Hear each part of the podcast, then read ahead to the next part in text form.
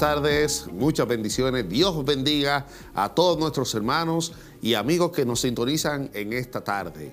Hoy, sábado 24 de, abril, acompañado hoy de mi querido y estimado hermano Arturo.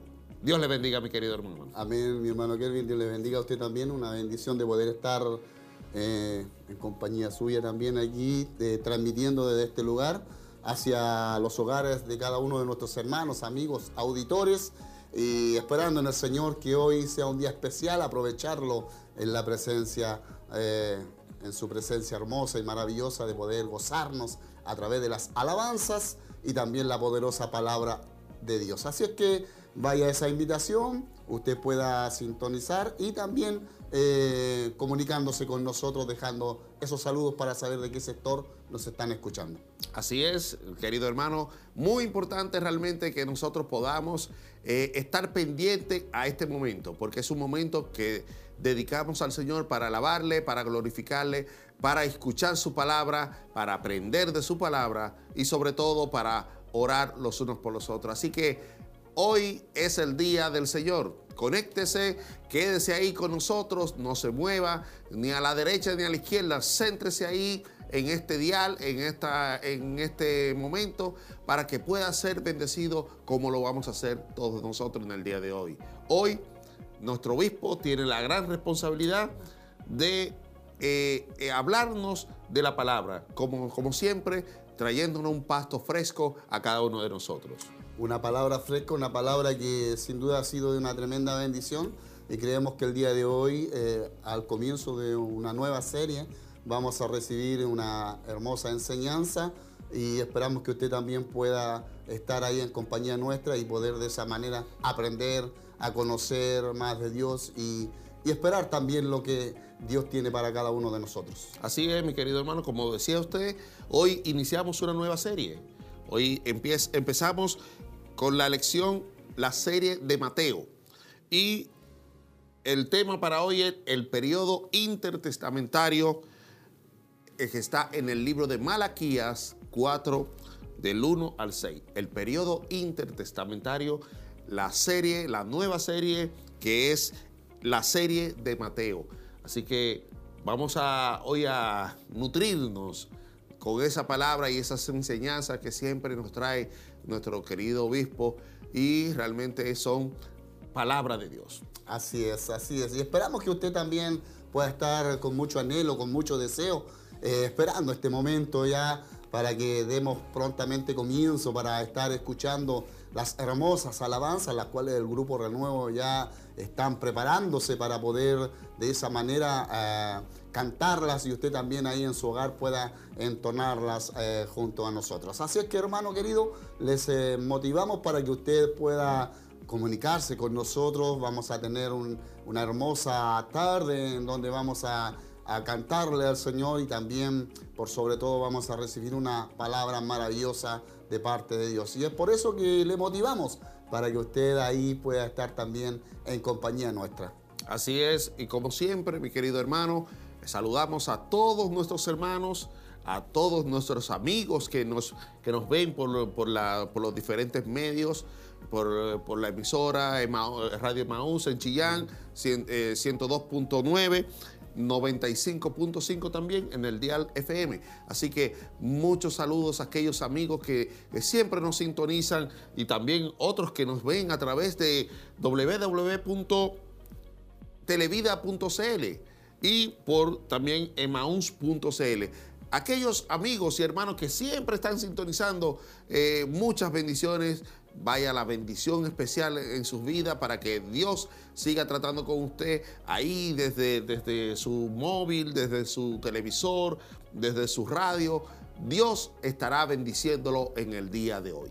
Así lo creemos y es por eso que queremos que usted también forme parte de lo que estamos entregando desde este lugar y usted pueda recibirlo ahí en su hogar, en el lugar que se encuentre y poder, poder también reiterar, reiterar esos saludos a cada uno de nuestros amigos, auditores, hermanos que están en la sintonía eh, de los diferentes lugares alrededores de la ciudad de Chillán, en otras ciudades, como también creemos que alguien también pueda estar escuchándonos en otro país y vaya para usted también una hermosa bendición de parte del Señor. Siga la sintonía, siga acompañándose junto a nosotros y esperamos que eh, en este día podamos disfrutar de la presencia del Señor y poder aprovechar este tiempo hermoso que podamos también nutrirnos, nutrirnos, aprender a conocer eh, más a través de la palabra. Así es. Saludamos a todos nuestros hermanos de los locales también, querido hermano Arturo. Tenemos hermanos de, Minas del Prado que siempre están conectados ahí. San Nicolás. También los de Coihueco siempre están ahí. Quinquegua también tenemos hermanos. Santa Raquel, que siempre se mantienen ahí conectados con nosotros. A la distancia tenemos hermanos de Curanilahue también. Así es. San, Nicolás, bueno, San Nicolás ya te lo dijo, de Santa Raquel, Quinquegua. Bueno, todos nuestros hermanos de Temuco también. Hermanos de Santiago también que nos, que nos sintonizan. Vayan las bendiciones para ustedes y que Dios les siga fortaleciendo eh, cada día de sus vidas. Así es, ese es nuestro anhelo, el deseo y que cada uno de nosotros podamos ser bendecidos de parte del Señor y, ver, ver que Dios, Dios está con nosotros. Así que hermano querido, eh, motivamos a cada uno de ustedes para que puedan estar eh, también dejando sus saludos. Queremos saber de qué sector usted nos está sintonizando y de esa manera eh, eh, hacernos saber. Y también nosotros somos bendecidos cuando usted también envía esos saludos. Así es, sobre todo su petición de oración. Mándenos, escríbanos. puede llamar aquí a la, también a Radio, Radio Manús, puede llamar a las oficinas, puede escribirnos por, por WhatsApp, puede también hacerlo por, por eh, Televida, perdón, eh, por YouTube, también puede escribir su petición de oración. Así que hay diferentes formas por las cuales también eh, usted puede contactarse con nosotros. Pero sobre todo, sobre todo, querido hermano, comparta esta transmisión. Envíele esta, eh, a compartir y compártalo con un amigo, con un vecino, con alguien que usted sepa que necesita de Dios es muy importante de que usted comparta esta transmisión para que cada uno y, otros sean también bendecidos. Tendremos hermosas alabanzas eh, A, través del grupo Renuevo que estarán entonando. Tendremos un Siloé en casa hermoso y maravilloso en la presencia de Dios y, vamos a, a disfrutar de aquellas alabanzas como también eh, anhelantes en nuestro corazón, así como usted está en su hogar, anhelantes de oír una palabra que pueda bendecir su vida. Así es, y ya tenemos saludos. Ya nuestros hermanos eh, Margarita Elizabeth Donoso. Dios le bendiga mucho, mis hermanos. Grande y poderoso nuestro Dios. Bendiciones. Dice nuestra hermana, quisiera pedir la oración por salvación para mi familia y sanidad para mi vida. El, nuestro obispo al final de, de la, predicación siempre tiene la costumbre de orar por las peticiones de oración. Así que manténgase en fe ahí en esa oración. También nuestro querido hermano Roberto Veloso. siempre está ahí conectado, nuestro hermano Roberto Veloso. Dios te bendiga a usted y a su familia, querido hermano. José Cuajardo Padilla, también otro fans número uno. Dios bendiga a nuestro hermano José. César Montesino, desde allá, desde las colinas de de Coihueco. Así es. Desde lejos, nuestro hermano César, vaya un abrazo para usted, mi querido hermano. Un saludo, le amamos mucho y queremos también verlo igual que usted a nosotros. Dios le bendiga. Dice también nuestro hermano Sergio Ulises Vielmas. Dios le bendiga grandemente, mis hermanos, esperando la palabra para renovar, renovar fuerzas en estos tiempos tan difíciles. Estamos pasando que estamos pasando. Saludos a todos nuestros hermanos y quiero dar las gracias por la misericordia con su pueblo. Bendiciones. Dios bendiga, querido hermano. Dios le bendiga mucho. Dice nuestro eh, hermano César también Montesino, dice que pide la oración por salud y la mejoría y la por salud la mejoría es muy lenta. Así, será, mi hermano Dios va a acelerar esta, esta salud suya y sabemos que Dios, si usted confía, que lo sé que lo hace, Dios le va a complacer esa petición. Así que vamos a orar todos en este día también por su salud, querido hermano César. También nuestra hermana Marcela Rojas. Bendiciones, mis hermanos, desde Rinconada de Cato. Dios bendiga, mi querida hermana, Dios le guarde muchísimo. Dice, quiere saludar a la familia Jiménez Roja, esperando la palabra de nuestro Señor. Vayan saludos también para la familia eh, Jiménez Roja, eh, de parte de nuestra hermana Marcela Rojas. Y tengo también aquí Francisca Andrea Parra. Le pido la oración por mi mamá, mi papá y hermanos que están con COVID. Dios le bendiga. Amén. Así será. Estas peticiones también estarán ahí pendientes para que nuestro obispo también tome esta petición en sus manos y se la presente a, nuestro Señor y podamos todos orar por esta sanidad. Así que manténgase en fe, no se mueva, manténgase ahí eh, tranquila porque Dios hará cosas grandes. Así es, Dios, Dios se ha estado manifestando poderosamente en este tiempo y creemos que lo seguirá haciendo. Y es por ello que motivamos a cada uno de ustedes a confiar en el Señor y podemos de esa manera también recibir respuestas para nuestras vidas. El tiempo eh, está todo controlado, sabemos que nuestro tiempo no es el mismo que eh, el de Dios y sin lugar a dudas sabemos que ah, algo bueno tiene para nosotros. Y lo más importante que hoy estamos en pie, que han sido renovadas nuestras fuerzas y podemos mantenernos para poder alabar, bendecir, glorificar y poder unirnos en un solo sentir y como iglesia y de esa manera disfrutar de estos tiempos lindos, maravillosos y alabar al Señor a través de esas alabanzas y también por sobre todo eh, la palabra que Dios tiene para nuestras vidas. Así es, así es. Quiero recordarle el tema para hoy, la nueva serie de Mateo. La serie de Mateo, empezamos hoy una nueva serie y el tema para hoy es el periodo intertestamentario. Está basado en el libro de Malaquías 4 del 1 al 6. Así que no se mueva, manténgase en sintonía porque ahora vamos a pasar allá a los estudios para compartir con cada uno de ustedes las alabanzas del grupo Renuevo.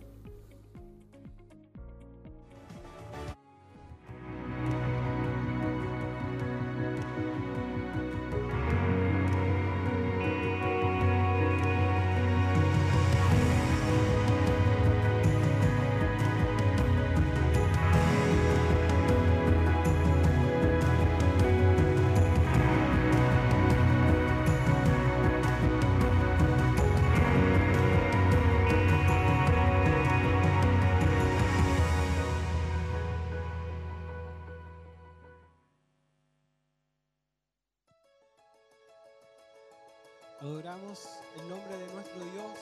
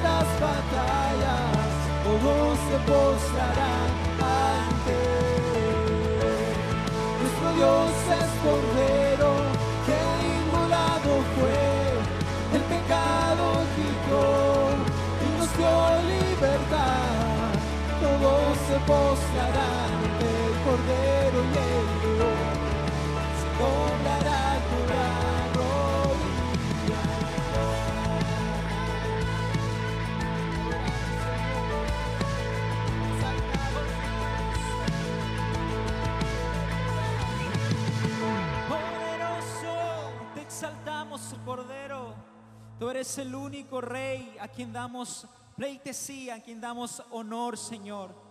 Gracias, Jesús, por tu gran amor, por tu gran misericordia. Venimos ante tu presencia porque solamente tú eres nuestro Padre Celestial, a quien podemos rendir pleitesía, Señor. Venimos ante tu presencia, Padre Eterno, para darte las gracias, para darte la honra, para darte toda gloria a ti, Jesús, porque solamente tú te lo mereces, Señor. Gracias, Jesús, por tu gran amor. Gracias, Señor. Quiero compartir con cada uno de ustedes la palabra de Dios en 1 de Corintios capítulo 15, verso 57. Dice la palabra de Dios, mas gracias sean dadas a Dios, quien nos da la victoria por medio de nuestro Señor Jesucristo. Es a través de Jesucristo que nosotros obtenemos la victoria. Es a través de su gracia que nosotros obtenemos su amor, su misericordia. Es a través de Jesucristo quien nos, nos puede dar la victoria acerca del pecado. Es a través de Jesucristo quien nos puede dar la victoria venciendo al enemigo por medio de su sangre derramada en la cruz. Vamos a ver la victoria. Así como aquel hombre que estaba en el desierto llamado Elías. Cuando estaba en el desierto se quedó dormido, pero el Señor le mandó un ángel para que comiera y bebiera. Y ese hombre con esa comida tuvo más fuerza y caminó por 40 días hacia el monte Sinaí, donde Dios lo esperaba, donde iba a tener una bendición mayor. El Señor nos dice en esta hora, largo camino nos resta. Debemos comer, debemos beber, porque largo camino nos resta. Pero a través de Jesucristo es quien obtenemos la victoria. Amén. Aleluya.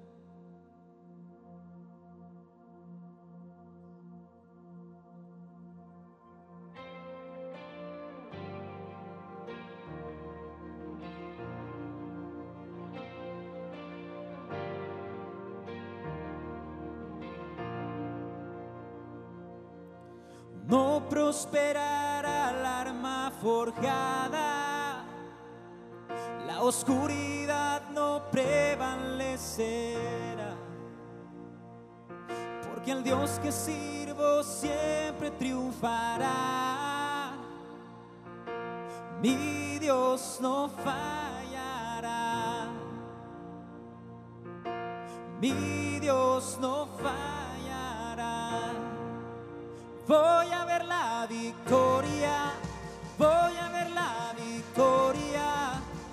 La batalla es tuya, Señor. Voy a ver la victoria, voy a ver la victoria. La batalla es tuya, Señor.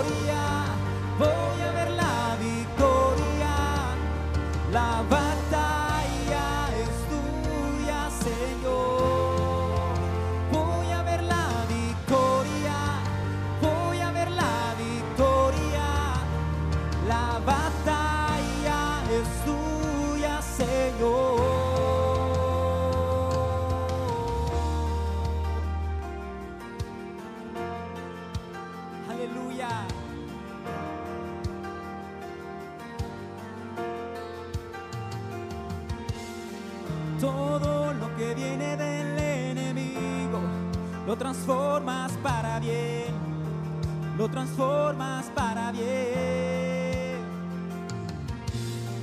Todo lo que viene del enemigo lo transformas para bien, lo transformas para bien. Todo lo que viene del enemigo lo transformas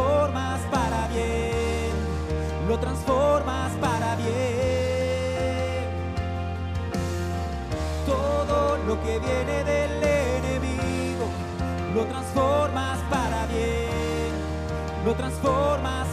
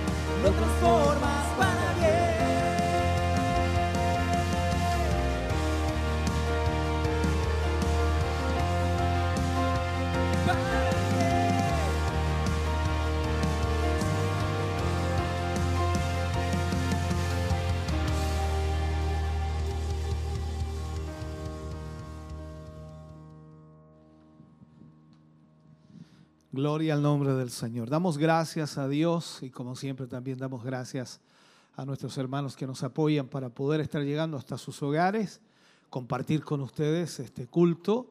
Esperamos ya estén siendo bendecidos, se puedan disfrutar, por supuesto, de la adoración y la alabanza, aunque es un culto muy breve, pero sí importante poder estar unidos, poder estar reunidos también a través de esta transmisión.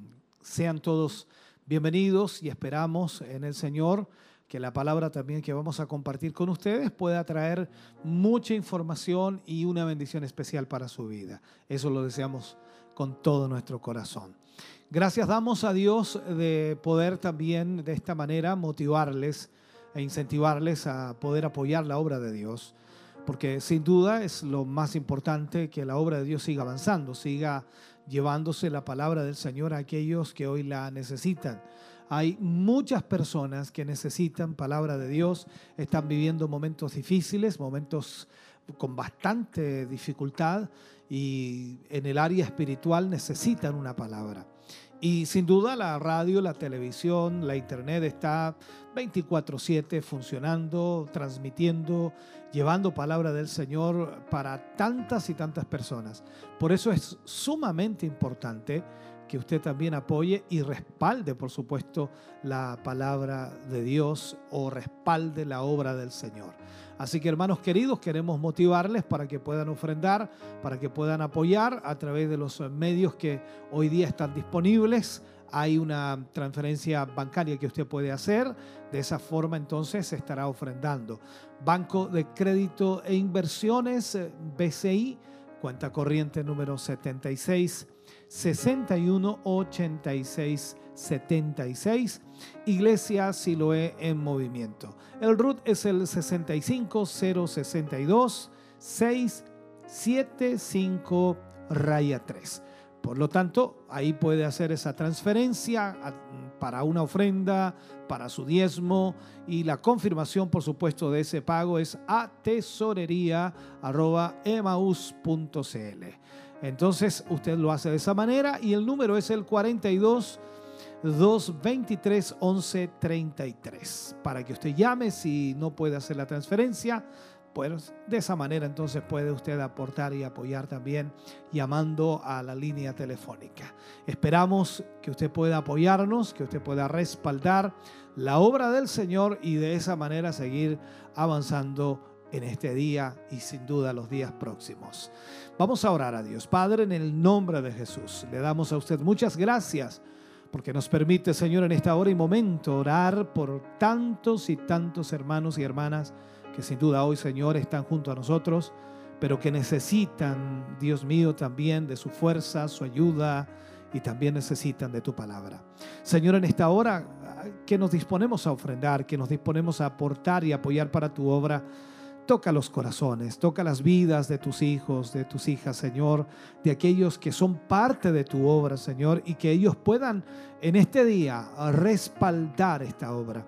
Te pedimos una bendición especial para ellos, para sus familias, y sea tu mano moviéndose, Señor, trayendo generosidad a sus corazones. En el nombre de Jesús lo pedimos. Amén y amén, Señor. Cantamos al Señor y por supuesto usted ofrenda y luego vamos a la palabra de Dios.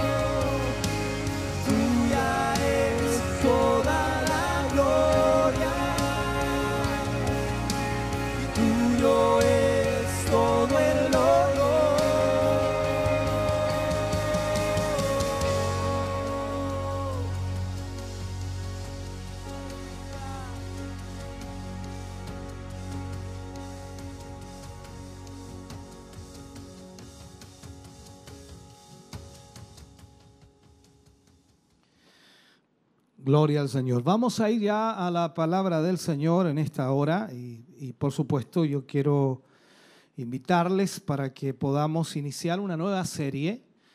Hoy estaremos eh, hablando acerca del libro de Mateo, aunque estaremos dando eh, una vuelta en todo lo que implica, por supuesto, la historia, antes de entrar directamente con todo al libro de Mateo. Eh, estaremos viendo lo que es el periodo intertestamentario. Por lo tanto, esperamos que el Señor pueda ministrar su vida a través, por supuesto, de esta, de esta palabra. Vamos a tomar del libro de, de Malaquías, iniciando allí, Malaquías capítulo 4, versículo 1 al 6, vamos a iniciar la lectura bíblica y para introducirlos luego a lo que es el libro de Mateo.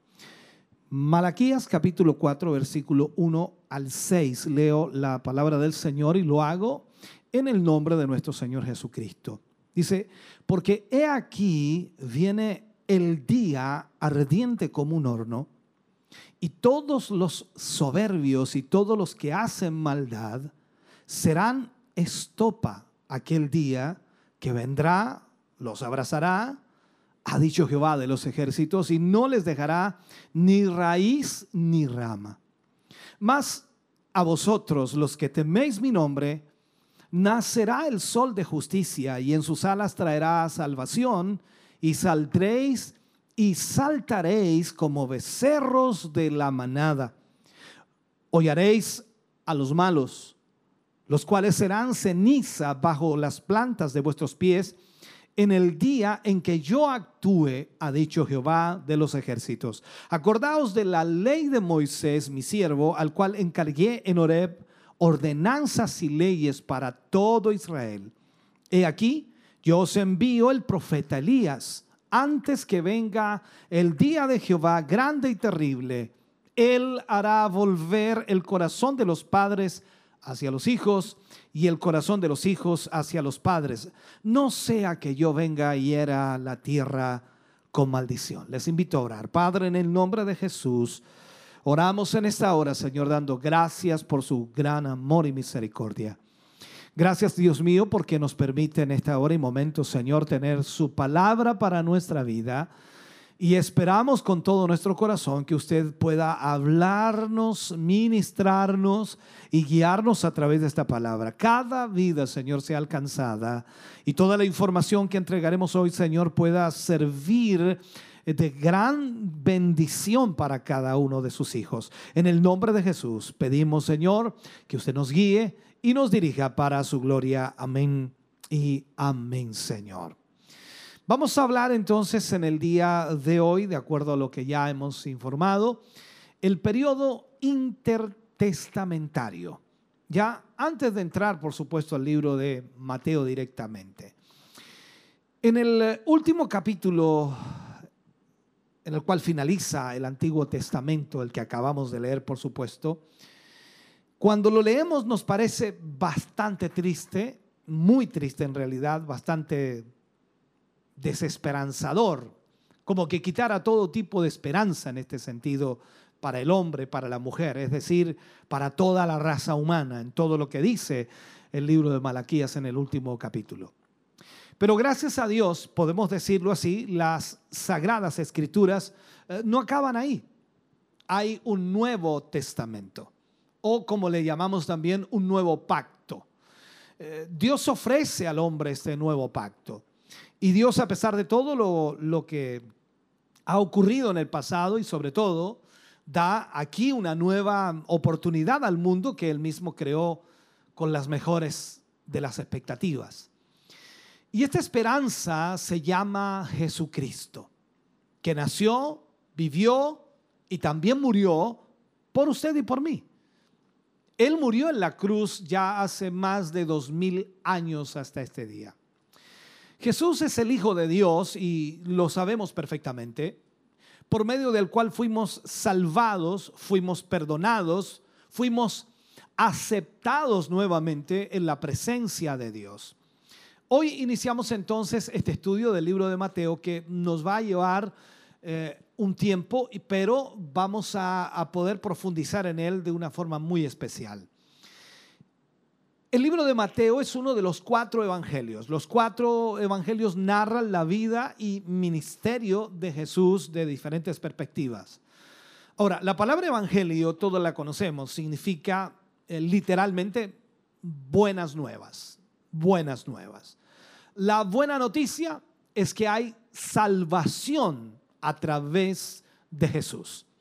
Cuando vamos a, Pablo, cuando escribe a los Corintios, en Primera de Corintios capítulo 15, versículo 1 al 4, Pablo escribe y, y dice, además os declaro, hermanos, el Evangelio que os he predicado, el cual también recibisteis, en el cual también perseveráis, por el cual Asimismo, si retenéis la palabra que os he predicado, sois salvos, si no creísteis en vano.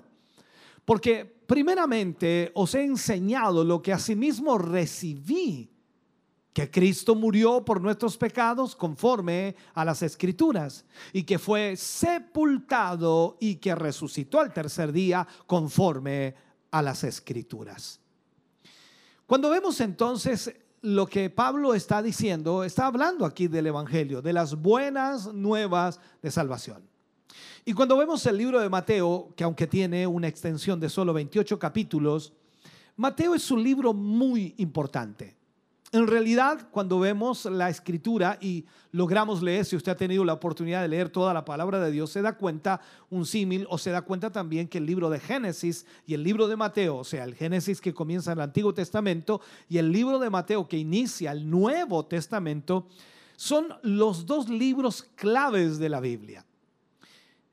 El tiempo de la venida del tan ansiado Mesías había llegado, en el libro de Mateo me refiero, Y al mismo tiempo, el rey del que hablaban las profecías había estado eh, anunciado por mucho tiempo, se había dado paso entonces a una plenitud de gloria en este libro de Mateo.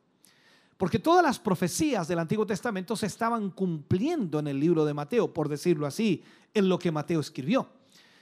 Mateo entonces es un evangelio que mira hacia, primera, primeramente hacia el Antiguo Testamento, con la finalidad de demostrar el cumplimiento de todas las profecías referentes al Mesías. Pero por otro lado, también Mateo está mirando hacia el futuro, mostrándonos un rayo de esperanza a través de la resurrección de nuestro Señor Jesucristo. Podemos decir, y muchos lo han dicho en realidad, de que el libro de Mateo es como un puente entre el Antiguo y el Nuevo Testamento. Es como que se hace esta unión, ¿no? Entonces, nos vamos a acercar hoy al libro de Mateo y me agradaría, me agradaría, por supuesto, tender un puente entre el Antiguo y el Nuevo Testamento para que usted pueda entender lo que habla el libro de Mateo para apreciar y poder apreciar en realidad y tener una comprensión correcta del Nuevo Testamento, es esencial saber algo sobre este periodo de aproximadamente 400 años de silencio, así se le llama los 400 años de silencio. Hay muchos otros nombres más que se le da. Ahora, e-, es el periodo de tiempo entre la época de Nehemías y también de Malaquías, y el nacimiento de nuestro Señor Jesucristo en Belén. Los 400 años de silencio se conocen como el periodo, y lo dijimos, intertestamentario.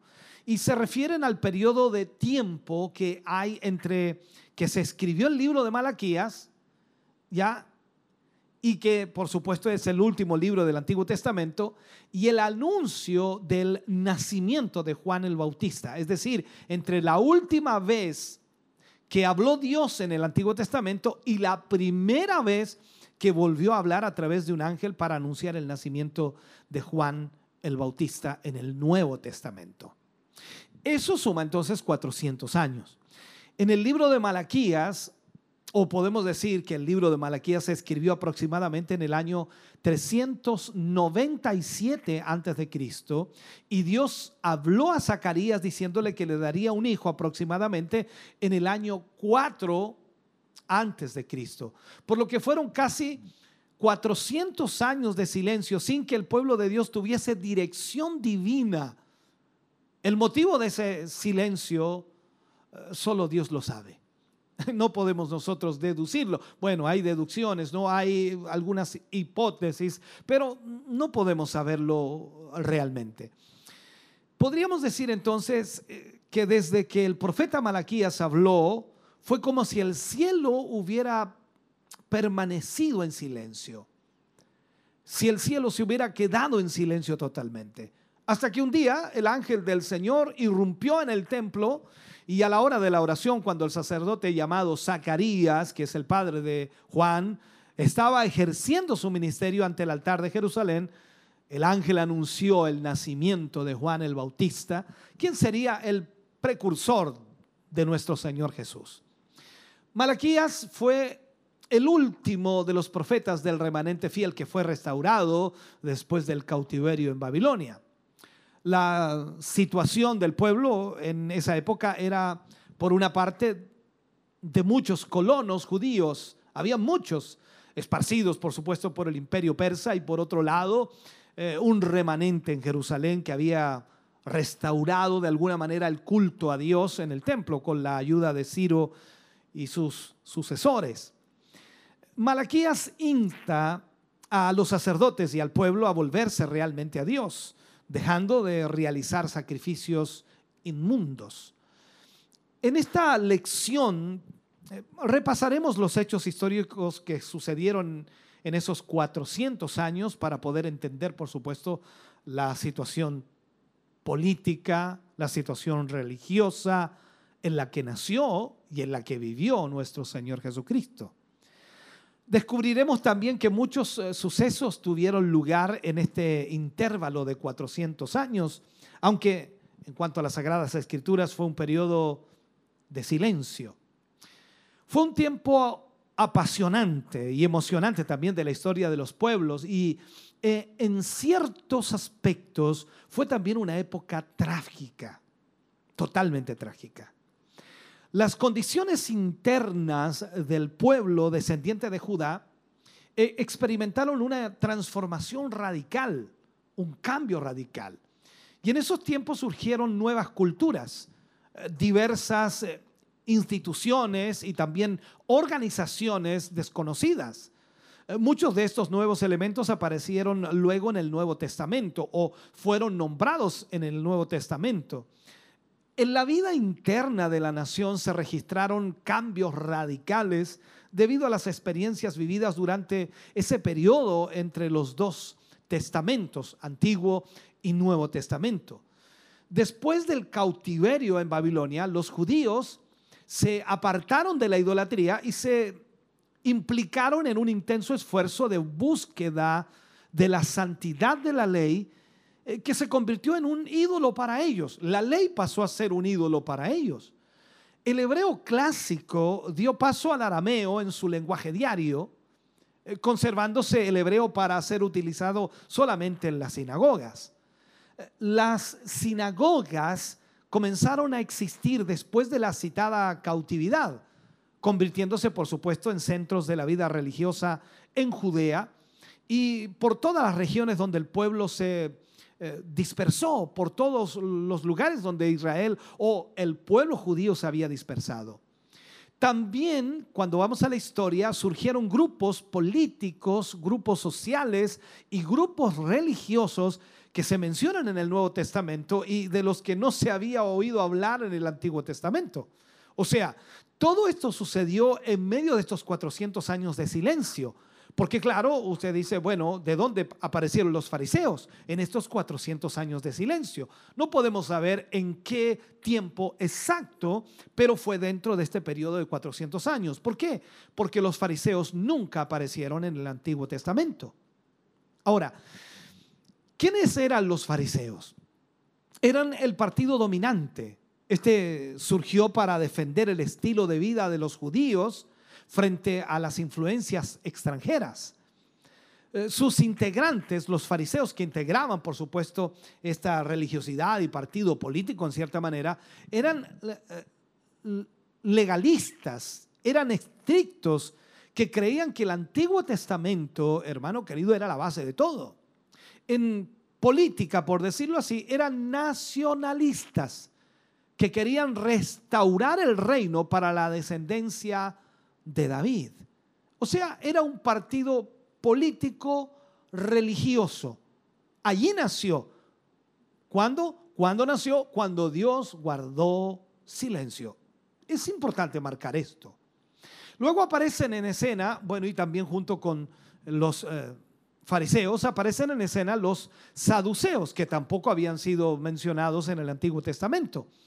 Este partido estaba constituido por personas de clase alta de la sociedad judía de esa época. Ellos querían librarse de la tradición. Eran liberales en su teología. Y de esta manera se oponían a los fariseos. Era una pugna entre ellos. Se considera que los saduceos negaban la inmortalidad del alma y la resurrección. Y bajo esta luz son tratados en el Nuevo Testamento debatiendo eh, este asunto con Jesús.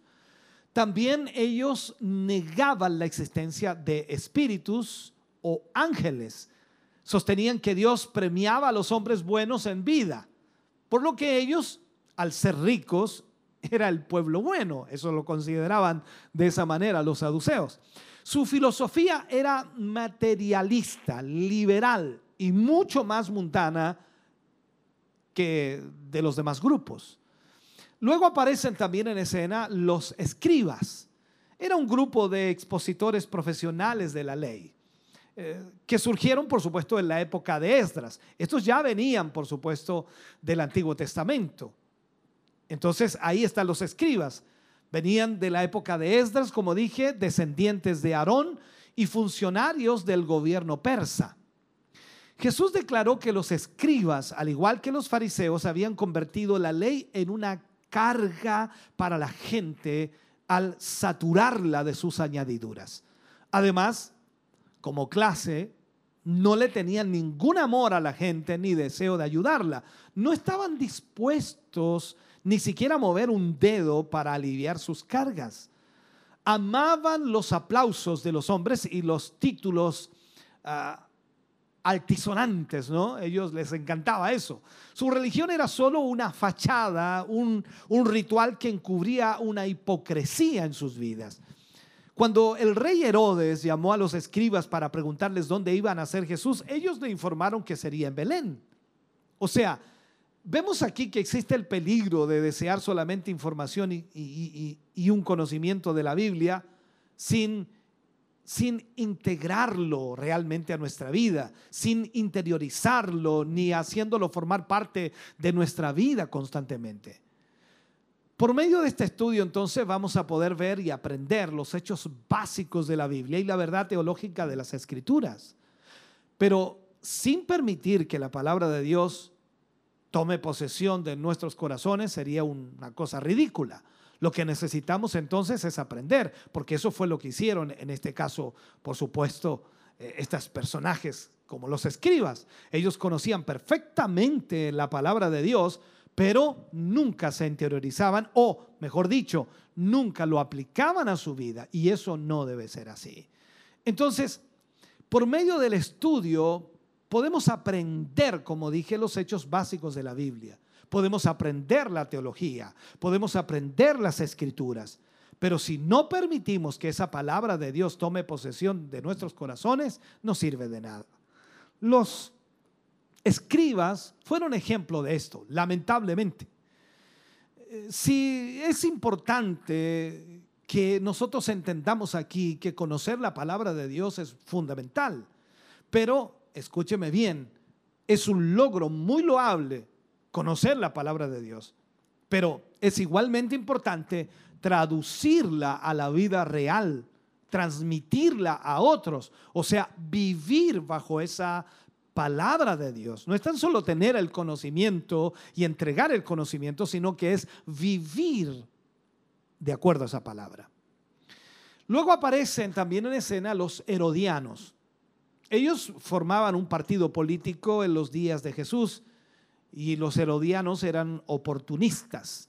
Procuraban mantener a Herodes en el trono para que su partido pudiese permanecer en el poder los eh, herodianos se aliaron con los fariseos, a pesar de ser contrarios, para buscar la manera de sorprender a Jesús en alguna palabra que de alguna manera sirviera, ¿no? Para aprenderle.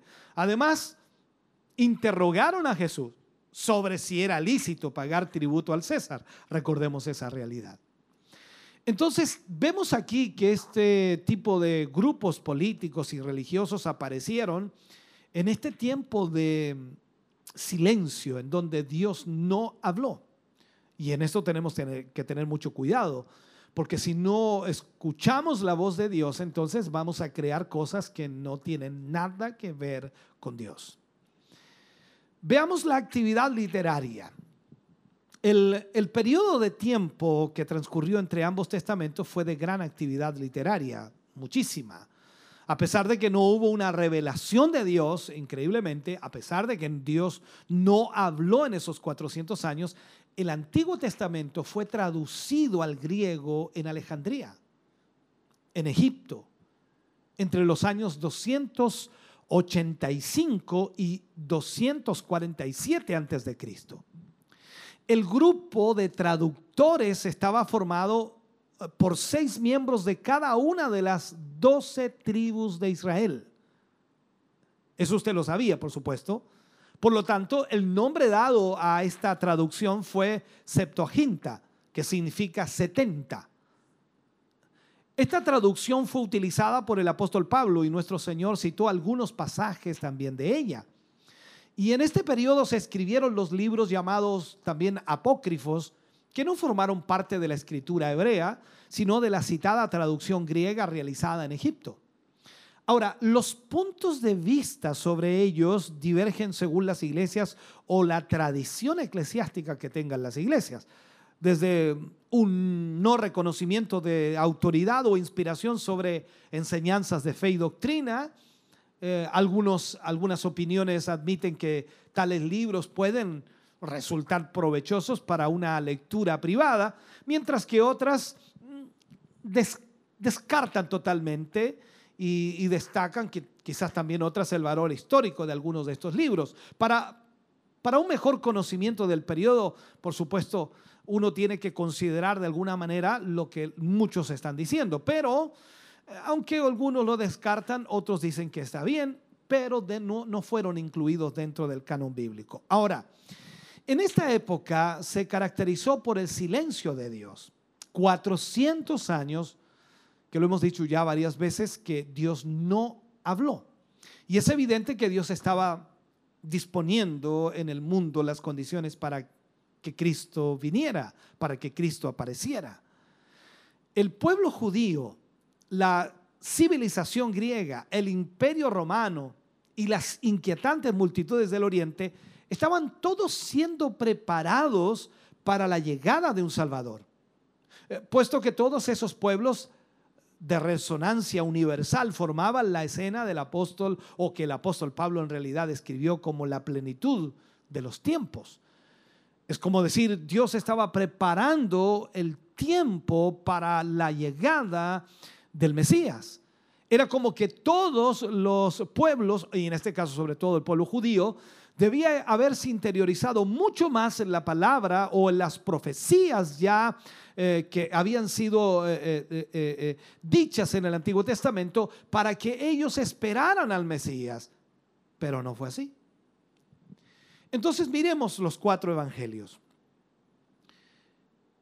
Si nos damos cuenta en esto, solamente como una, una, una idea inicial, eh, Jesús nunca escribió un libro que hablase de él. Tampoco ordenó a sus discípulos que lo hicieran. Entonces, cuando vemos esto, Jesús después de su muerte, el medio que los discípulos debían usar para compartir las buenas nuevas iba a ser la transmisión oral, o sea, de persona a persona. Cada uno contaría la historia de lo vivido, de lo experimentado eh, con Cristo. Sin embargo, con el tiempo, aquellos que habían sido sus testigos oculares, que habían estado con Jesús, registraron su vida y su ministerio, lo vamos a decir ahora en papel para que entendamos, aunque no era es el material que usaban, pero ellos, en otras palabras, registraron la vida y ministerio de Jesús en papel. Y estos fueron usados como un fiel testimonio de ello, plasmando, por supuesto, la proclamación apostólica en lo que hoy conocemos como los cuatro evangelios de nuestro Señor Jesucristo. Con mucha frecuencia la gente se pregunta por qué tenemos cuatro evangelios. Pero hay una muy buena razón para que sea así. Cada uno de estos cuatro evangelios es una afirmación exclamativa que representa, por supuesto, o se, que se representan en el Antiguo Testamento con respecto al Mesías y que el Espíritu Santo le plació quedaran comprobadas en ellos. Cada evangelio representa una perspectiva particular y nos presenta un aspecto del carácter y de la persona de nuestro Señor Jesús. Cada uno de ellos puede describirse de maneras diferentes. Por, ejemplo, podemos decir Mateo, Mateo presenta a Jesús y presenta el evangelio ya del rey Mesías. Eso es lo que hace el libro de Mateo. Y recordemos que Mateo fue escrito para los judíos, con el fin primero de evidenciar que Jesús era el tan esperado Mesías, anticipado por supuesto por las profecías. Mateo cita el Antiguo Testamento más que ningún otro evangelio. Hay 61 referencias en el libro de Mateo del Antiguo Testamento. En contraste, por supuesto, con Marcos, que tiene 31 referencias, o en Lucas, que hay 26 referencias, o en Juan, que hay, 20, eh, que hay 16 referencias. Otro dato interesante de este evangelio es que se cree que fue escrito en hebreo, a diferencia de los otros que fueron escritos en griego, el cual era el idioma internacional en ese tiempo. Cuando vamos al libro de Marcos, para solamente hacer un enfoque, el Evangelio de, Mar- de Marco presenta a Jesús como el siervo. El Evangelio del siervo. Este es el Evangelio más corto y más conciso. Eh, Según la tradición se cree que fue escrito por Juan Marcos, el primo de Bernabé, de acuerdo a Colosenses capítulo 4, versículo 10 y Hechos 15, 57. Eh, Como lo hizo como un resumen de las enseñanzas de Jesús tal como él las escuchó de Pedro. Lucas es el evangelio del Hijo del Hombre.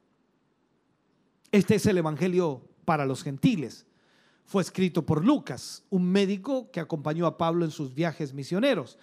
Eh, él es el único escritor no judío o no israelita de toda la Biblia. Lucas no conoció a Jesús en persona, pero eh, traslada el testimonio de muchos que sí le conocieron y fueron testigos de sus milagros. Luego tenemos el Evangelio de Juan, el Evangelio del Hijo de Dios. El Evangelio de Juan también estaba dirigido a los judíos, pero el objetivo es probar que Jesús es el Hijo de Dios, de acuerdo a Juan 1.1. Ahora, al final del libro, Juan explica claramente el propósito de su testimonio. Lo dice en Juan capítulo 20, versículo 31, y Juan dice, pero estas se han escrito para que creáis que Jesús es el Cristo, el Hijo de Dios, y para que creyendo tengáis vida en su nombre. ¿Sabe? Aún en la actualidad eh, se percibe un clamor por parte de un mundo que necesita un libertador. Y eso se ve en todas partes hoy día. El ser humano religioso necesita a Cristo más que a su religión. Aún la persona más poderosa necesita un Salvador que tiene poder para salvarle. El hombre racional necesita a alguien que pueda satisfacer todas sus necesidades mentales y también espirituales. Y naturalmente el ser humano desdichado necesita conocer a un Salvador que no solo pueda salvarle, sino que también pueda restaurarle para que pueda vivir para Dios. Vemos todas esas necesidades que existen hoy día. Veamos un poquito al escritor, en este caso Mateo, es el libro que vamos a estudiar o que estamos iniciando en este estudio. ¿Quién era Mateo? Mateo fue uno de los doce discípulos y que luego fueron apóstoles. La mayoría de estos discípulos era gente sencilla, eh, muchos de ellos pecador o pescadores de Galilea, recordemos a Pedro, ¿no? Pero Mateo venía de, una, de un trasfondo muy distinto a los demás. Eh, La Biblia cuenta que Mateo era un recaudador de impuestos. En el libro de Mateo, en el mismo libro de Mateo, capítulo 9, versículo 9, dice, pasando Jesús de allí, vio a un hombre llamado Mateo que estaba sentado al banco de los tributos públicos y le dijo, sígueme. Y se levantó y le siguió. Recordemos que como política del imperio, los romanos me refiero, ellos contrataban a gente local para recaudar los tributos para el imperio. Y a estos recaudadores de impuestos se les llamaba publicanos. Los publicanos eran odiados por la población local, eh, ya que eran considerados como traidores por trabajar en favor de los invasores romanos. No solo eso, sino que era, era un puesto que se prestaba a la corrupción.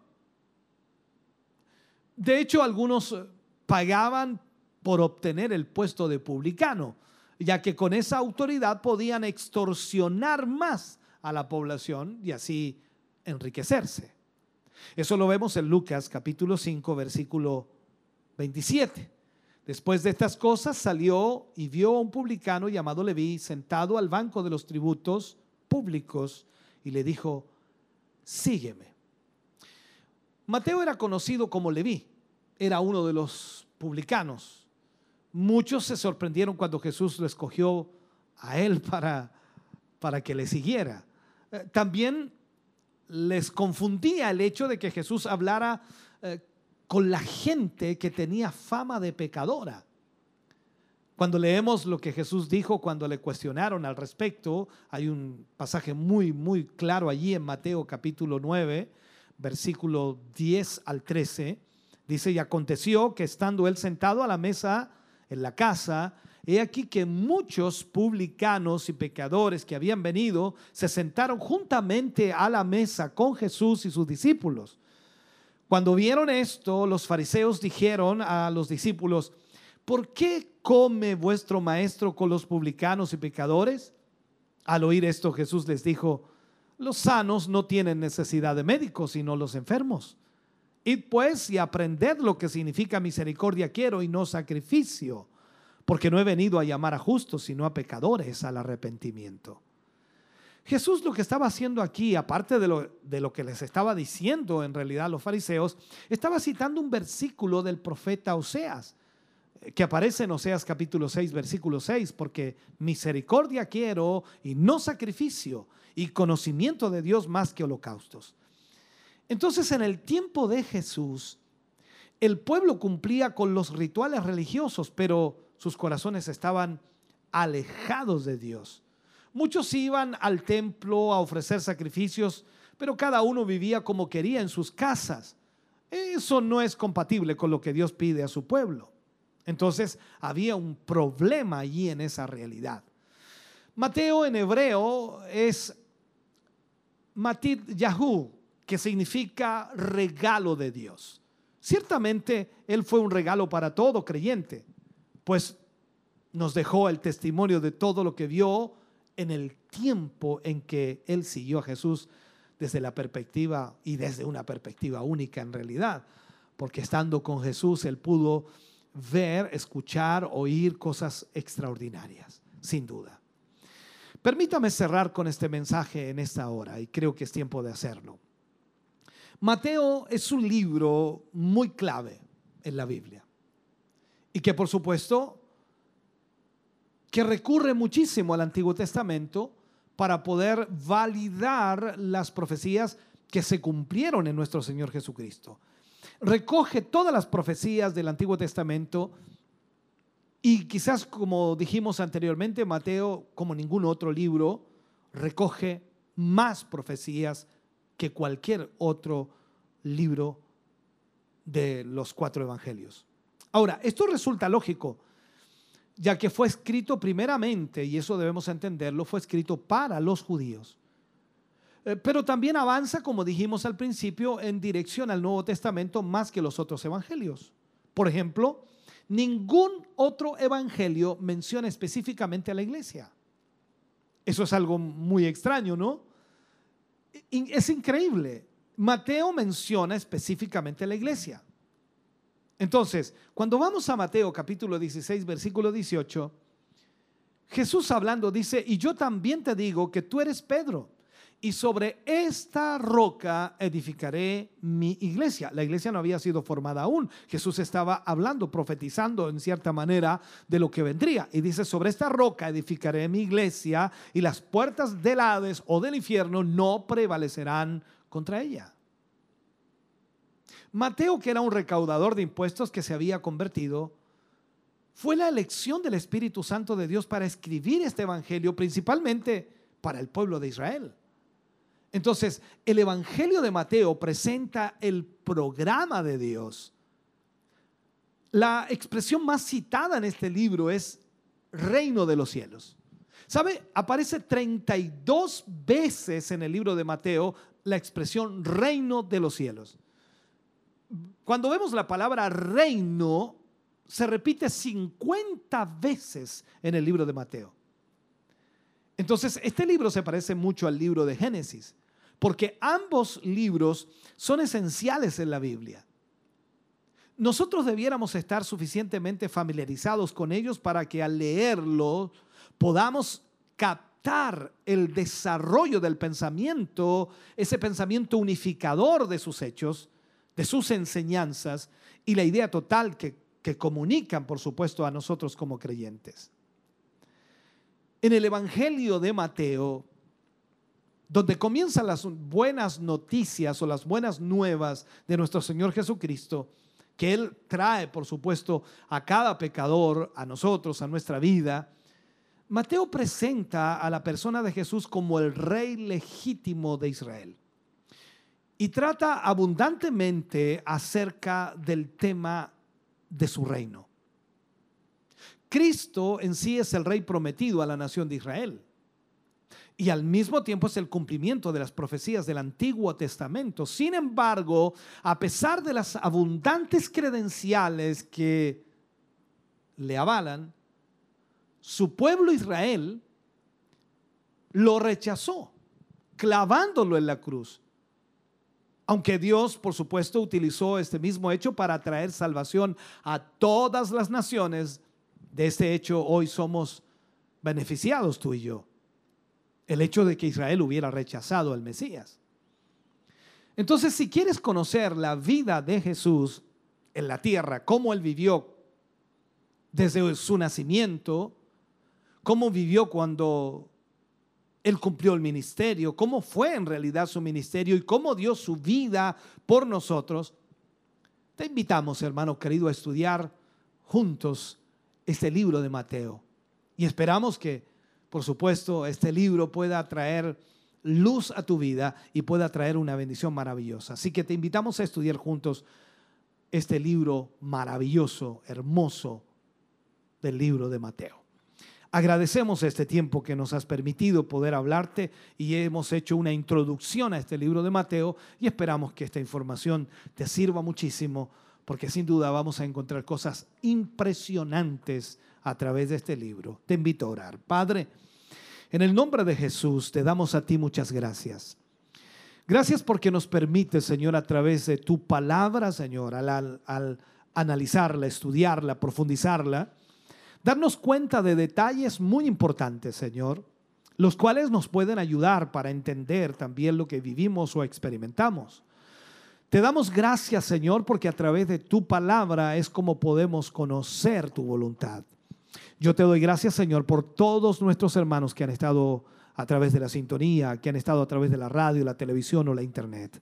Señor, gracias, bendíceles, glorifícate en sus vidas, derrama una bendición especial sobre ellos y te rogamos, Señor, que tu presencia les fortalezca. En el nombre de Jesús. Amén y amén, Señor. Cantamos al Señor y luego oramos por las peticiones.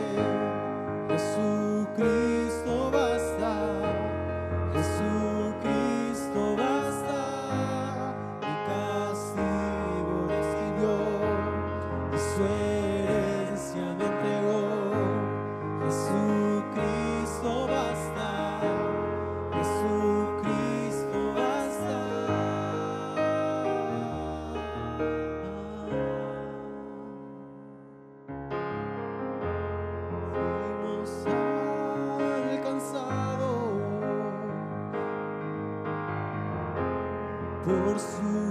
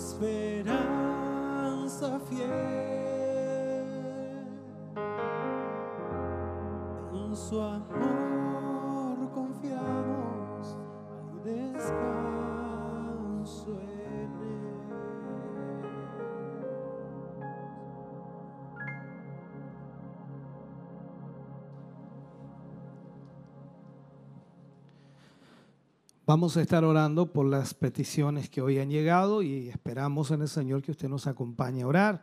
Al mismo tiempo, por supuesto, vamos a estar orando para cerrar nuestro culto de hoy. Recordarles que mañana, mañana estamos aquí desde las 11 de la mañana para poder tener nuestro culto y de esa manera compartirles también palabra del Señor. Mañana tenemos el último tema de la serie de la fe y esperamos también que usted nos acompañe en ello. Así que no se pierda mañana el culto. Vamos a estar orando por hermano César Montesinos, que pide por su salud, por Francisca Andrea Parra Bello, que pide la oración por su mamá, por su papá y sus hermanos que están con COVID. Por Margarita Donoso, que quiere pedir oración por salvación para su familia, por sanidad para su vida. Jadiel Espinosa pide la oración por la familia Espinosa Merino, petición especial. Ivonne Fernández pide oración por la salud de su hija y su esposo tienen COVID. Oración por Marco Fuentes Lara por salvación y sanidad. Pide la oración también por su hermana, dice eh, cuñado y sobrinos que están con COVID. Eh, oración por Mónica Acuña por salvación y sanidad. Todas estas peticiones de oración las ponemos en esta oración final y esperamos que usted nos acompañe, cerrando también nuestro culto de hoy. Amado Dios, gracias. Muchas gracias le damos, Señor, porque nos ha permitido poder reunirnos y poder estar junto a nuestros hermanos a través de estos medios de gracia. Sin duda, Dios mío, su presencia y su Espíritu Santo es lo que marca la diferencia en todo momento. Y es por ello, Señor, que le pedimos en esta hora y momento que su mano sea extendida, que su poder, Señor, sea derramado en una forma especial sobre cada vida y corazón. Señor, reprendemos toda enfermedad, reprendemos toda dolencia, Señor, en las vidas de sus hijos. Y le pedimos, Señor, que en esta hora sean sanados, sean libertados, Señor. Tu mano obre milagros hoy, Señor, porque tu poder es real y verdadero.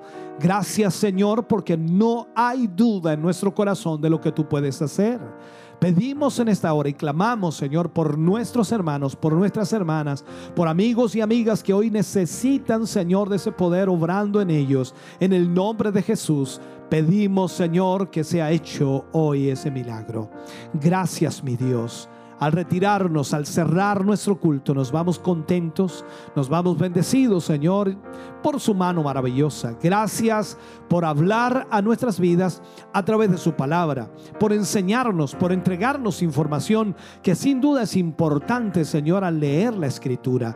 Gracias, Señor, en el nombre de Jesús. Nos vamos contentos, nos vamos bendecidos para su gloria. Amén y amén, Señor. Como siempre, gracias a todos nuestros hermanos que han estado con nosotros, a quienes nos han acompañado y por supuesto esperamos en el Señor que ustedes hayan sido pero muy, muy bendecidos. Volvemos a los estudios de Televida ahí con los uh, últimos saludos que van a estar leyendo nuestros hermanos allí, nuestro hermano Arturo y nuestro hermano Kelvin. Bendiciones del Señor. Hermosa la palabra de nuestro Señor Jesús en los labios de nuestro obispo una palabra de enseñanza. Así es. Realmente, realmente aprendimos mucho en el día de hoy. Así es, eh, desde Malaquía al libro de Mateo se nos enseña que hubo 40 400 años de silencio, 400 años ahí en donde Dios estuvo preparando muchas cosas y en las cuales eh, una de ellas al comienzo del libro de Mateo nos muestra del Salvador. Así es, así es. Esta serie va a ser muy interesante, así que no se pierdan las, las demás, eh, los demás temas que continúan, así que manténgase siempre en sintonía eh, a través de los diferentes medios de comunicación, eh, los eh, diferentes espacios que, que tenemos para brindarle a usted esta gran bendición. Querido hermano, queremos seguir saludando eh, y quiero saludar de una manera especial a nuestro hermano Luis Martínez, que nos, nos envía bendiciones y saluda a nuestros hermanos. Así que Dios le bendiga, querido hermano Luis Martínez. Nuestro hermano Daniel Seguer también nos saluda. Dice eh, nuestro hermano Richard Arturo Castro. Dice saludos, bendiciones a la familia pastoral y a todos mis hermanos en Cristo Jesús.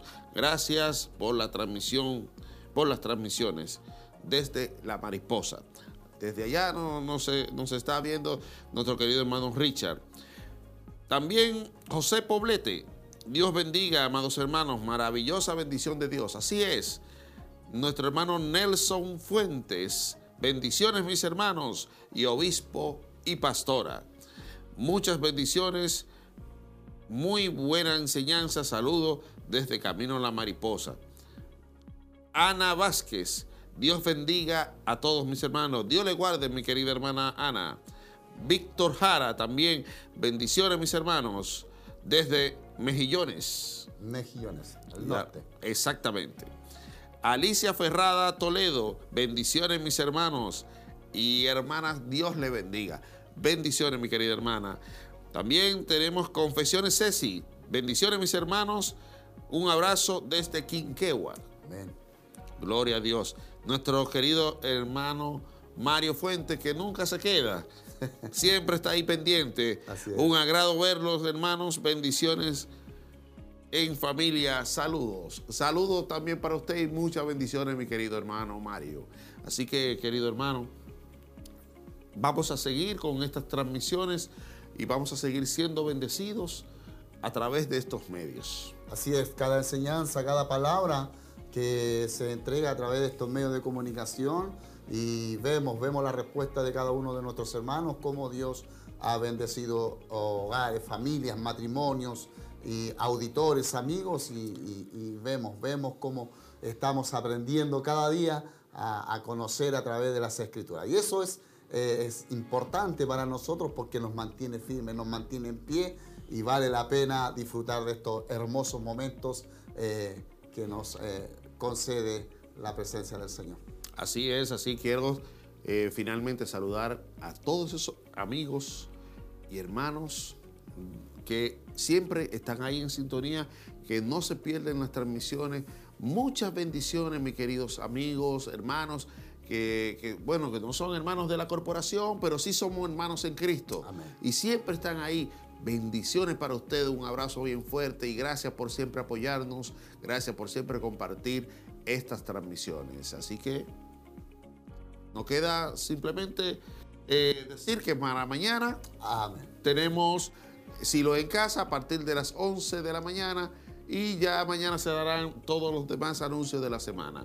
Amén. Último tema de la serie de la fe que De se la está fe, así es. ministrando y esperamos que usted eh, no se pierda el día de mañana esa hermosa bendición de oír palabras del Señor. Así es que agradecemos esta hermosa compañía que ustedes también junto a nosotros hemos podido disfrutar, aprender, a conocer a través de las escrituras y desearle las más ricas bendiciones de parte del Señor a cada hogar, cada familia, cada matrimonio. Dios les bendiga grandemente. Así es, muchas bendiciones, mi querido hermano. Un placer estar con usted un placer estar con todos nuestros hermanos en el día de hoy. Así que será hasta la próxima. Muchas bendiciones. Dios le bendiga.